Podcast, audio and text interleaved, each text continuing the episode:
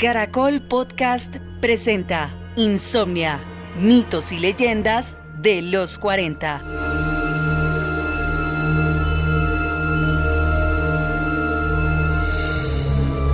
También están amarrados a ese tema de las apariciones. Yo me acuerdo eh, un relato de mi papá, que en paz descanse, de que él vivía en una casa muy antigua en el 7 de agosto y que en determinadas épocas del año, determinados días, se aparecía una luz en, señalando un punto en la pared y todas se aparecía la bendita luz, la bendita luz, pero ¿y esa luz qué indica?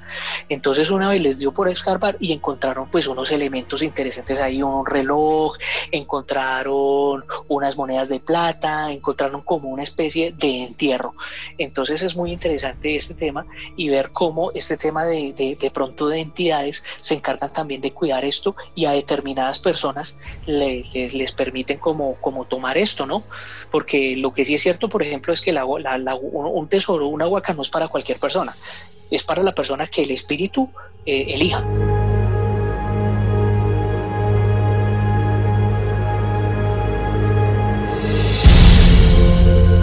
¿Has sentido que alguien te mira? ¿Has experimentado poltergeist? ¿Has visto fantasmas? ¿Espectros? ¿Duendes? ¿Qué es lo que exactamente viste? Pues junto a Miguel Investigador clasificamos esas apariencias tétricas.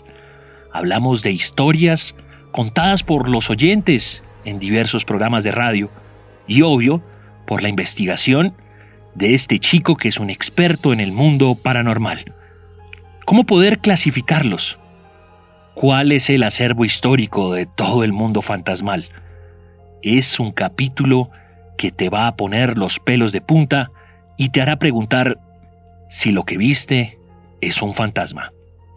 Hola, soy el Chancho y acompáñame a descubrir esta historia que te dará insomnia por el terror.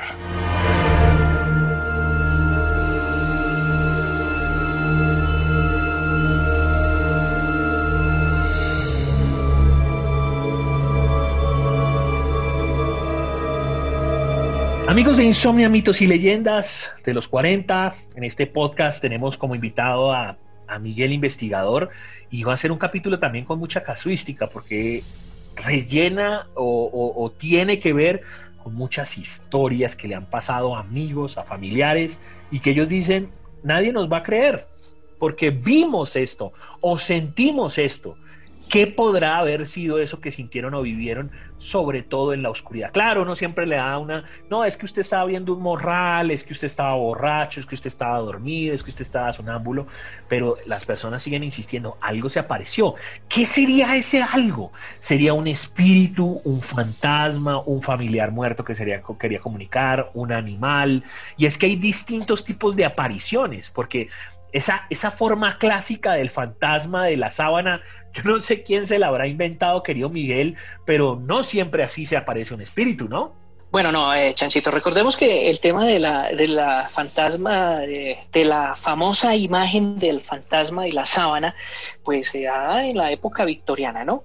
Entonces ahí eh, la imagen del fantasma con la sábana es porque lógicamente los muertos los cubrían con este tipo de sábanas cuando fallecían, entonces representaban que el alma cuando salía del cuerpo pues quedaba con esta sábana. Entonces por eso de ahí, de ahí sale, de ahí sale como esa, eh, esa imagen. Sí, de, ahí por eso, por eso la, la, la, muestran así. Entonces, inclusive, esa imagen temible, ese espectro que vaga con la tela blanca, pues se, se popularizó en la Edad Media, perdón, no fue en en la época que en la que estaba hablando, sino en la Edad Media, pero los, los colocaban también con las cadenas, ¿no? Lo colocaban con, con, eso porque los espíritus, pues en las culturas antiguas, acuérdense que el alma de los muertos podía tomar otras formas. Entonces, a partir del siglo XVIII, cuando se generaliza hay que los fantasmas son reproducciones exactas del cuerpo en el entierro hasta el punto de conservar pues el mismo vestuario con el que se, se sepulta la persona, entonces así la sábana pues, de, que, con la que se presenta el fantasma, pues tuvo ese origen en los famosos sudarios, esos lienzos de lino y, o algodón con los que se envolvían los cadáveres. Entonces, pues las cadenas con las que también los colocaban los espíritus errantes simbolizaban pues esas ataduras a la vida terrenal. Y esto me hace acordar del el cuento de Navidad de Charles Dickens, del famoso eh, avaro Scrooge, ¿no? Que recibe esas visitas de los fantasmas de, las navidades pasadas, de las navidades presentes y las navidades futuras y muestran esos fantasmas con esas cadenas, ¿no? Con esas cosas que los ataban eh, por el tema material, por todo el apego a, la vida material, a los bienes, al dinero. Entonces por eso eh, se mostraban pues de esa forma porque habían dejado muchos pendientes que no les podían permitir encontrar ese descanso y los atrapaban pues entre lo que denominamos este mundo y el otro mundo, mi estimado Chancho. Exacto, y entonces ahí empieza a diferenciarse de un montón de cosas de cómo los vemos. Este, eh, antes de, hablar como en materia y de casos eh, puntuales, están los distintos tipos de relatos. Supongamos que alguien efectivamente lo haya visto como una sábana. Otros de pronto ven es como una, algo, un ente transparente, como la persona la que usted imagina como su ser querido, pero como si estuviera siendo una especie de holograma. otra forma, la famosa gente sombra. Supuestamente la gente sombra también me acuerda mucho de la película Ghost, cuando vienen los seres del inframundo a llevárselo a uno, entonces los pintan como si esa gente sombra es solamente gente mala, o sea, la gente que sea sombra no es alguien que viene a comunicarse contigo, sino es un ente del inframundo, un demonio que te quiere llevar y entonces es la el mismo ente, entre comillas, como transparente o esa silueta, pero de color negro. También está solamente lo, que usted eh, puede percibir, es decir, el olor, los ruidos, eh, porque ya, ya, son vainas que tienen que ver con los sentidos. Entonces, si, si empiezan a sonar unos tacones, no es que haya ahí un fantasma de tacones, sino que de pronto se está intentando materializar y usted lo está oyendo o lo está sintiendo en su cabeza y de pronto no necesariamente está presente. Eh, los susurros, las psicofonías, entonces alguien está hablando, está diciendo, pero usted no, usted mira a su alrededor y ve que no hay nadie. Los famosos duendes, si los duendes se materializaran o las hadas se materializaran, pues usted tendría un imaginario colectivo de lo que es un ser pequeño, con, de pronto con alitas, de pronto verde, pero no necesariamente, porque el duende, sin necesidad de mostrar, pues también haría algo de poltergeist y tiraría cosas y, lanzaría de pronto agua o viento. Bueno, yo, yo, no sé, yo no sé si tú viste una película, ya que hablas de ese tema de los duendes, que me pareció muy interesante, que, que encaja mucho con la fenomenología de estos elementales, de estos espíritus elementales, que no fue muy, muy buena la película, no tuvo muy buena acogida, no sé por qué, pero me pareció excelente, que se llamaba Las Crónicas de Spiderwick. Ok, ¿y de qué trataba?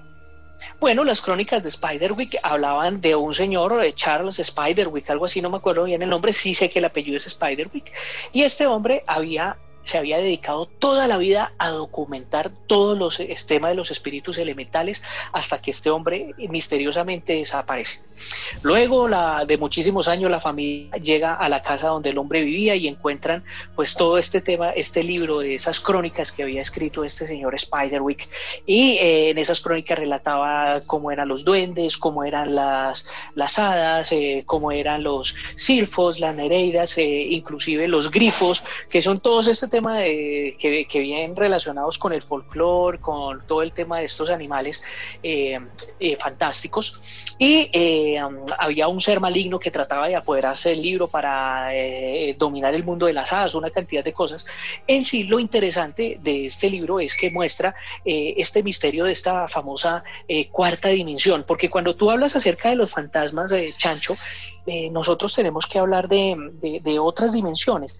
Eh, cuando hablamos de, dimensiones, eh, nos referimos a las que ustedes conocen, que son largo, ancho y alto, ¿cierto? Que son tres, ahí estamos hablando de tres dimensiones. La cuarta dimensión, ¿cuál viene siendo Chancho? Viene siendo la profundidad, ¿cierto? la, la, profundidad es la cuarta dimensión. la quinta dimensión, ¿cuál viene siendo? Viene siendo el espacio y la sexta dimensión viene siendo el tiempo. ¿Cierto?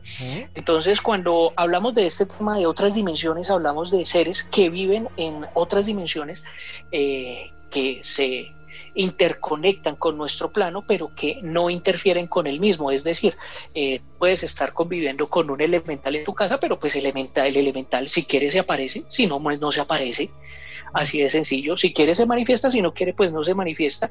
Lo mismo sucede pronto con los fantasmas, no, porque hay que entender eh, cuáles son eh, los casos de fantasmas cuando nosotros los tipificamos y hacemos una investigación, cuáles son esos, ese tema de los fantasmas recurrentes, los fantasmas que hablamos de, de bucle, de tema de espacio-tiempo y los fantasmas pues que tienen pues como una proyección consciente a manifestarse y a, y a hablar de determinadas cosas o hacer determinadas cosas en la casa que no era lo que acostumbraban a hacer, entonces ahí ya se denominan que son otro tipo de presencias, etcétera, etcétera, de acuerdo pues a la investigación que haga eh, la persona que vaya a hacer pues como el estudio de esto.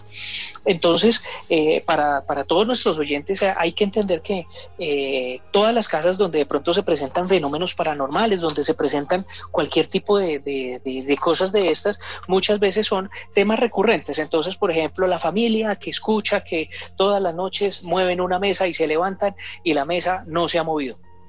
Pues muy seguramente es una energía en bucle de una familia que o de algún personaje que muy seguramente vivió en esa casa y que pues acostumbraba a levantarse a mover la mesa a determinada hora en determinado momento y que luego de, de fallecer pues continúa la energía porque recordemos que eso sí es cierto la energía no se destruye la energía se transforma.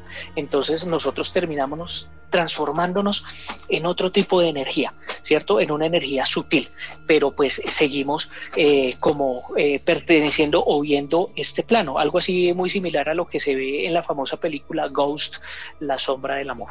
Ok, se me olvidó en esa descripción que estaba haciendo yo al principio, eh, pues como tratando de, tipificarlo, como usted mismo lo llama, que el fantasma ni es espectro o no aparece o no es sábana blanca, sino que ya tiene una imagen conocida. Entonces, si usted ya tiene esa precognición del típico Monster Thing, de que el monstruo está en el closet o debajo de su cama, pues usted asimilará que el, fantasma que se le aparezca es así, es un tipo peludo, con, la, con, con barba, de pronto con colmillos, con sangre, eh, puede ser también como una especie de Slenderman, puede ser el mismo demonio, con cachos, cola. Eh, estos episodios también se relacionan con parálisis de, del sueño, unos tienen un asidero de que puede ser un fantasma, otro eh, simplemente pues es una vaina fisiológica suya, que usted está enfermo, que tiene una apnea, pero pues eh, se, van relacionando unos con otros. De todo este crisol de cosas que estamos hablando, eh, ¿cuáles casos podrían ser famosos o, no tanto famosos, sino casos que le hayan comentado a usted? Miguel, yo estaba en una finca y se me apareció un hombre, un, un agente sombra. Miguel, yo estaba en una investigación paranormal y vi el espíritu de mi abuelo. No sé, ese tipo de casos, Miguel, ah. en su amplia investigación que ha, ha sabido. Bueno, yo, yo creo que uno de los casos que me parecen más enigmáticos y que la verdad dentro de esas, eh, ¿cómo se podrían denominar? Elucubraciones paranormales o fantasías paranormales, está la cacería de las huacas. No para hacerse multimillonario, yo, y yo lo aclaro, no con el afán de la codicia, sino con el mero afán de la investigación. Ese tema de las huacas a mí me parece, hermano, uno de los temas más apasionantes y más interesantes que pueden haber de la investigación paranormal. Yo eh, he tenido pues conocimiento y he tenido pues como relación con eh, con diferentes tipos de, de guaqueros eh, y hemos estado haciendo pues como unas investigaciones y unos acercamientos a, este tipo de entierros indígenas. Y me parece muy interesante los relatos por ejemplo de la gente cuando dicen eh, eh, no sí ahí muy seguramente hay una huaca. Entonces uno les pregunta bueno y por qué dice su merced que ahí hay una huaca dice no porque los días de Semana Santa los jueves esta vaina se prende y por lo general aparece un indígena grandísimo, como de unos dos metros, que mm, está eh, parado en esa piedra, entonces ahí hay un entierro uno dice, venga, un indígena, o otro sitio donde hay este tipo de entierros donde dice, no, y eso lo está custodiando una, una culebra grandísima, y pues los guaqueros pues luego van a hacer sus, sus excavaciones, van a escarbar allá en esos lugares, lógicamente eso tiene que hacer unos rituales específicos para poder eh, desencantar la huaca, porque lo que sí es cierto y lo que yo sí he podido evidenciar es que cuando no se cierra la huaca o cuando no se reza la huaca, la huaca se mueve. Entonces, ¿cómo se mueve la huaca? La huaca, por decir algo, está enterrada, o la huaca se, es un tesoro, pues de pronto para los que no conozcan el, el, argot.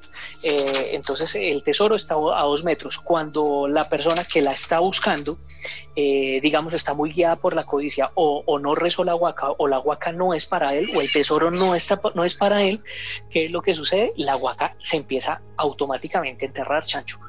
Y eso yo lo he visto, que está la, la, la, huaca y la huaca empieza a moverse de sitio y empieza a enterrarse y entonces ya no está a dos metros, sino que con el detector usted la empieza a mirar, venga, estaba en está a dos metros y ahorita está a cuatro metros, cinco metros y se empieza a mover. Eso es una vaina muy interesante. Okay. Y exacto, seguramente movido por sí mismo, por un espectro eh, y demás. Pero dentro, dentro Por un tema espiritual, Chancho. Lo que pasa es que eso es lo que yo digo que es tan respetable de, las, de los indígenas, que los indígenas tenían una comunión, eh, un, una, un religar, lo que es la religión como tal, religar, ¿no? que es una, esa unión eh, que tenían ellos con, con, con, los elementales y con los espíritus guardianes de la tierra. Y esto no es un tema de, de chamanismo, no es un tema de nada de eso. Eh, yo, yo creo que de pronto las personas que han tenido la oportunidad de tomar yagé, ¿cierto? Que han tenido la oportunidad de hacer este, este ritual eh, del, del yajé, se han podido dar cuenta de, bueno, los que no se malviajan, porque el que se malviaja pues lleva el bulto, pero las personas que en su mayoría pueden, tienen la oportunidad de hacer este viaje con el yajé, pueden sentir esa unión eh, con la madre tierra, esa unión con, eh, con, con, los espíritus, con los elementales, y uno empieza a sentir esa unión que antiguamente nuestros antiguos eh, indígenas la tenían y, lograban, por ejemplo, poner a trabajar un espíritu elemental para que le cuidara el, el, tesoro. Entonces yo voy a enterrar aquí mi joya, así que voy a enterrar a mi pariente, voy a enterrar a no sé quién, si sé cuántas, hacen un ritual, se lo encomiendan a determinado espíritu elemental y el determinado espíritu elemental es un guardián custodio que puede durar todos los siglos que usted se le dé la gana, cuidando ese, ese sitio y él lo cuida celosamente. Entonces ahí aparece la culebra, entonces cuando usted se va a meter a escarpar le aparece una culebra, eh, luego usted va a buscar la dichosa culebra y en el hueco le sale usted un conejo y usted decía, pero si aquí había una culebra ahora, ¿por qué sale un conejo? Y es ese espíritu elemental que está cuidando ese sitio y eso se da pues debido a esa conexión con la tierra que tenían los antiguos. Eso me parece muy interesante cuando uno habla de las apariciones, cuando uno habla de todo este tema de los fantasmas, eh, digamos que ese es otro aspecto de la investigación paranormal que no está como muy abordado acá en este país y es el tema pues de, de, de no, no, lo hago con el tema de la destrucción del patrimonio arquitectónico yo no estoy de acuerdo del perdón del patrimonio antropológico de, nuestro país ni nada por el estilo porque realmente pues las cosas eh, que están en determinado sitio pues hay que conservarlas y hay que mostrarlas así como sucedió con los parques pues como arqueológicos de San Agustín y todo este tema. Entonces a mí me parece muy interesante esa investigación paranormal en cuanto al tema de la búsqueda de tesoros, ¿cierto?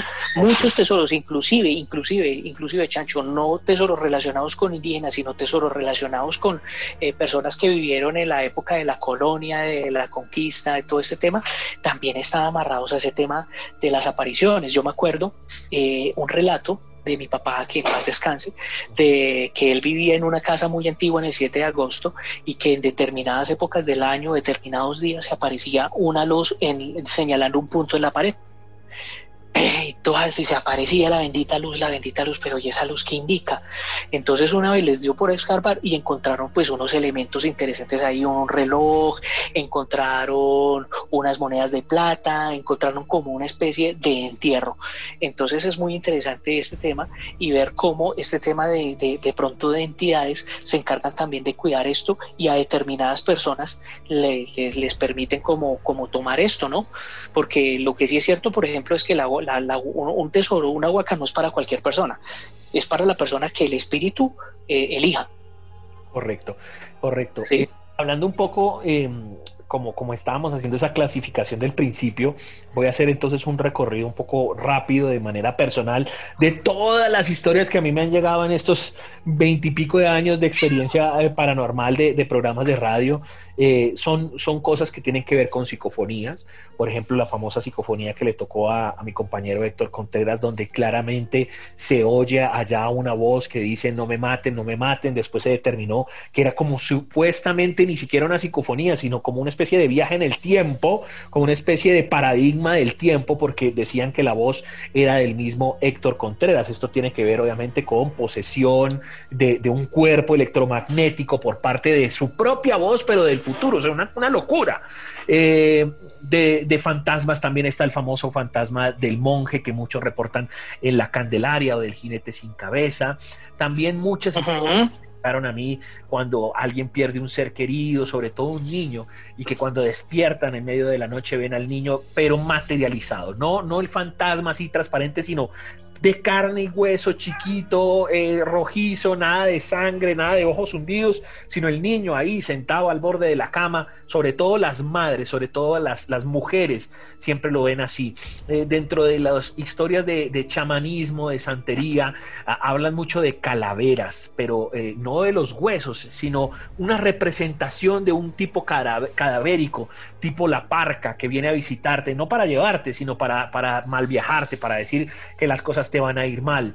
También historias que tienen que ver con eh, angelitos, que yo los llamo ángeles, y usted pensará, es un tipo eh, que viene de pronto con alas y te salva. No, de pronto usted estaba en la calle, pasa un señor, le, toca el hombro o le dice, amigo, váyase por allá, y usted reacciona pensando que es un humano, y cuando usted eh, o voltea o se mueve o hace lo que esa persona le dice, resulta que en ese momento pasa un carro, cae una estufa o una nevera o le meten un tiro a alguien y usted dice, miércoles, si yo no le hubiera hecho caso a este ente, que además uno empieza a mirar por todo lado y no lo ve, pues eh, me hubiera muerto. Entonces, ¿era un fantasma o era un ángel o qué tipo de representación sería? Los cementerios, tanto que usted y yo incluso hemos ido a cementerios, empieza a desarrollarse, no de por es. el cementerio huele o, mal, porque por sí huele huele mal per se, pero cuando hemos ido, entonces, uy, aquí hay un perfume, aquí hay un olor, aquí hay una vaina que no necesariamente tiene que ser de boñiga o de muerte,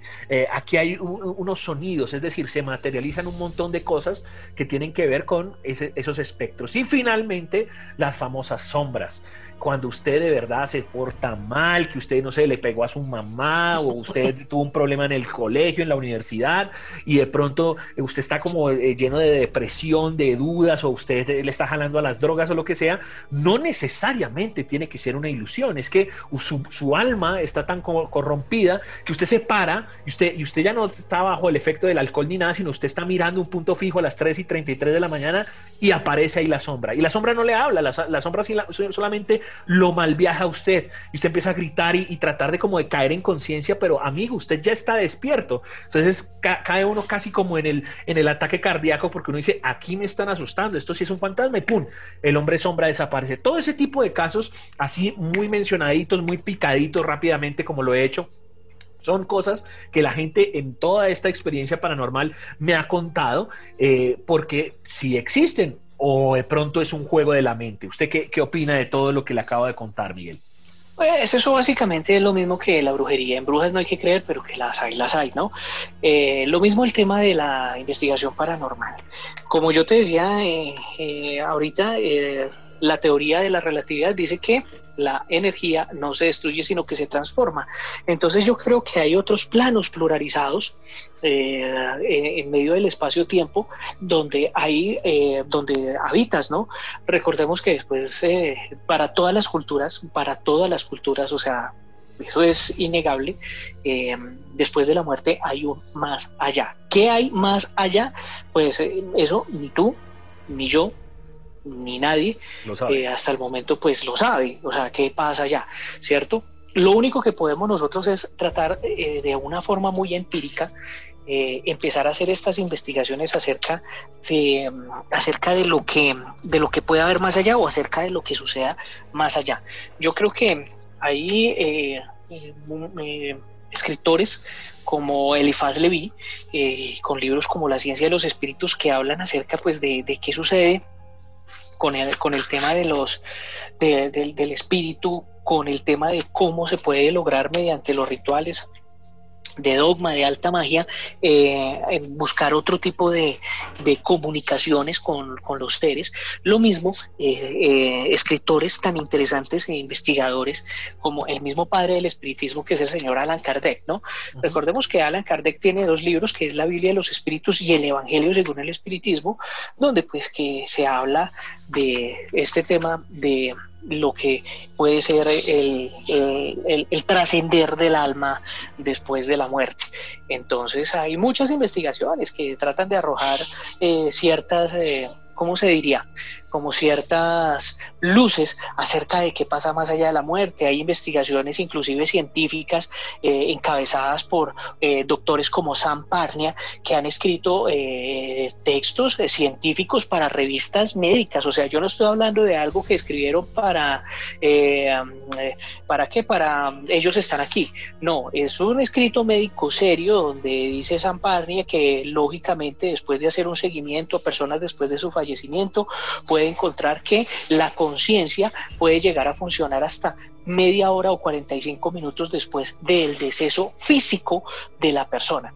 Entonces, ¿qué sucede eh, cuando todos los eh, sentidos físicos eh, se han ido, menos la conciencia? ¿Mm? ¿Qué sucede después de eso?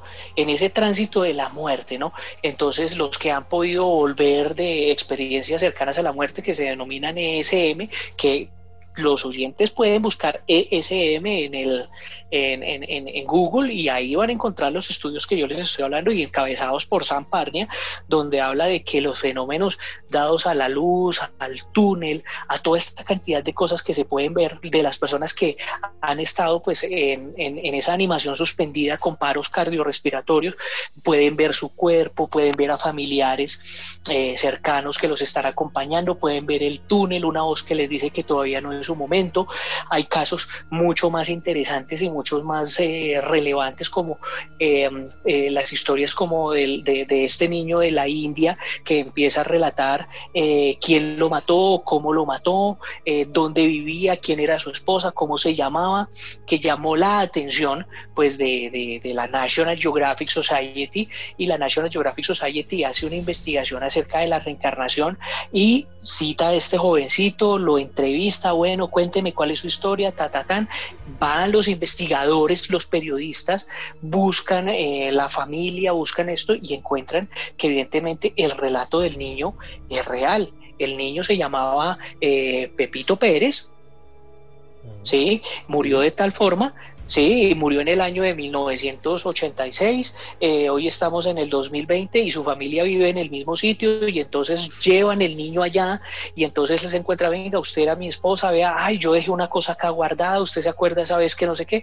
Entonces son enigmas que, que lo dejan a uno como muy pensativo acerca de qué hay más allá. ¿Reencarnamos? ¿Nos vamos al cielo? ¿Nos vamos al infierno? ¿Sí? Nos quedamos divagando. ¿Cuánto tiempo nos quedamos divagando? ¿Cuánto tiempo nos le vamos a aparecer a nuestros familiares? ¿no? Recordemos que hay muchos temas y, yo creo que hacíamos un podcast hace unos días acerca del tema de los rituales. Uno de los rituales más consabidos después del fallecimiento de una persona que va dentro de la doctrina católica es el famoso novenario.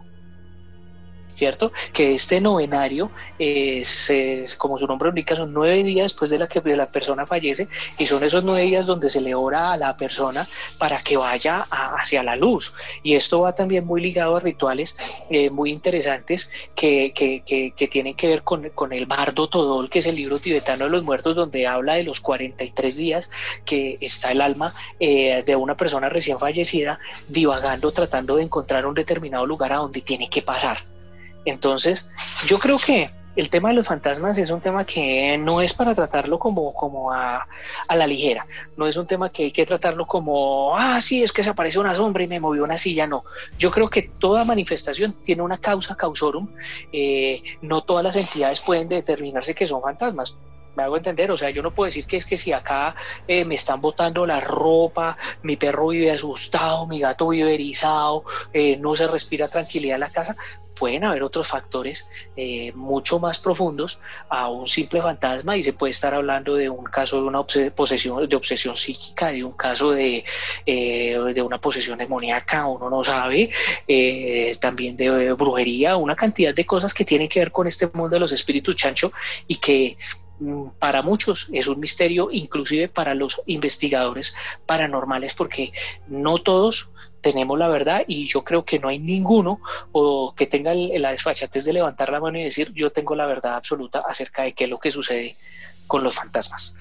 Excelente. O con las entidades. Antes entonces, usted, usted igual ya había hablado de que una de sus experiencias era, era un tema de huacas, pero para finalizar, o sea, con, con una pregunta puntual, sea sombra, sea sábana, sea lo que sea, ¿usted los ha visto alguna vez? ¿Se le ha parecido algo así?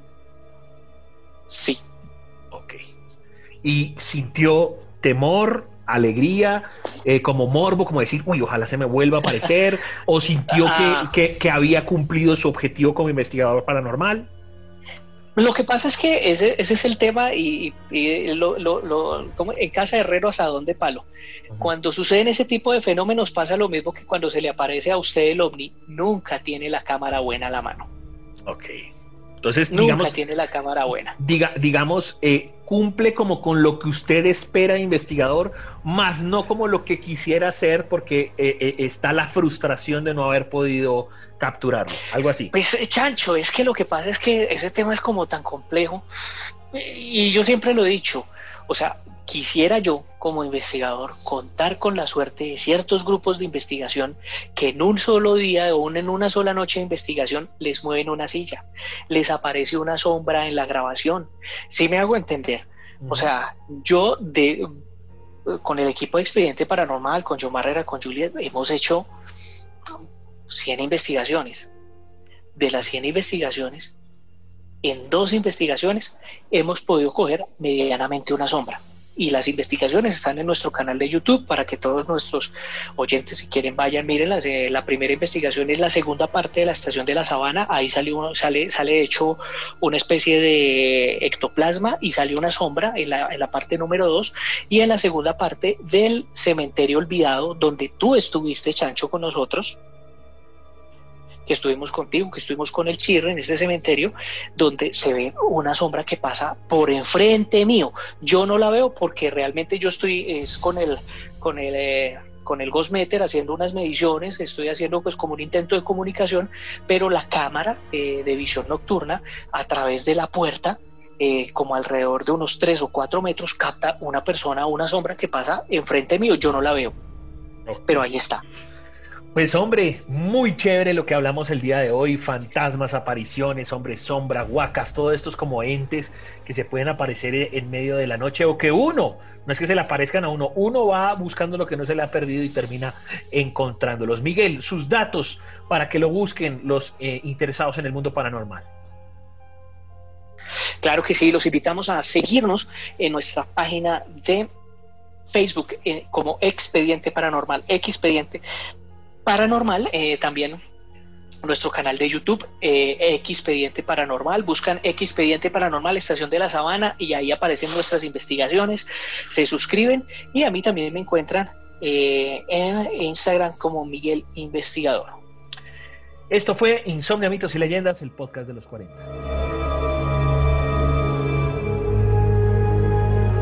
Síguenos en Instagram arroba Caracol Podcast. Más información en www.los40.com.co.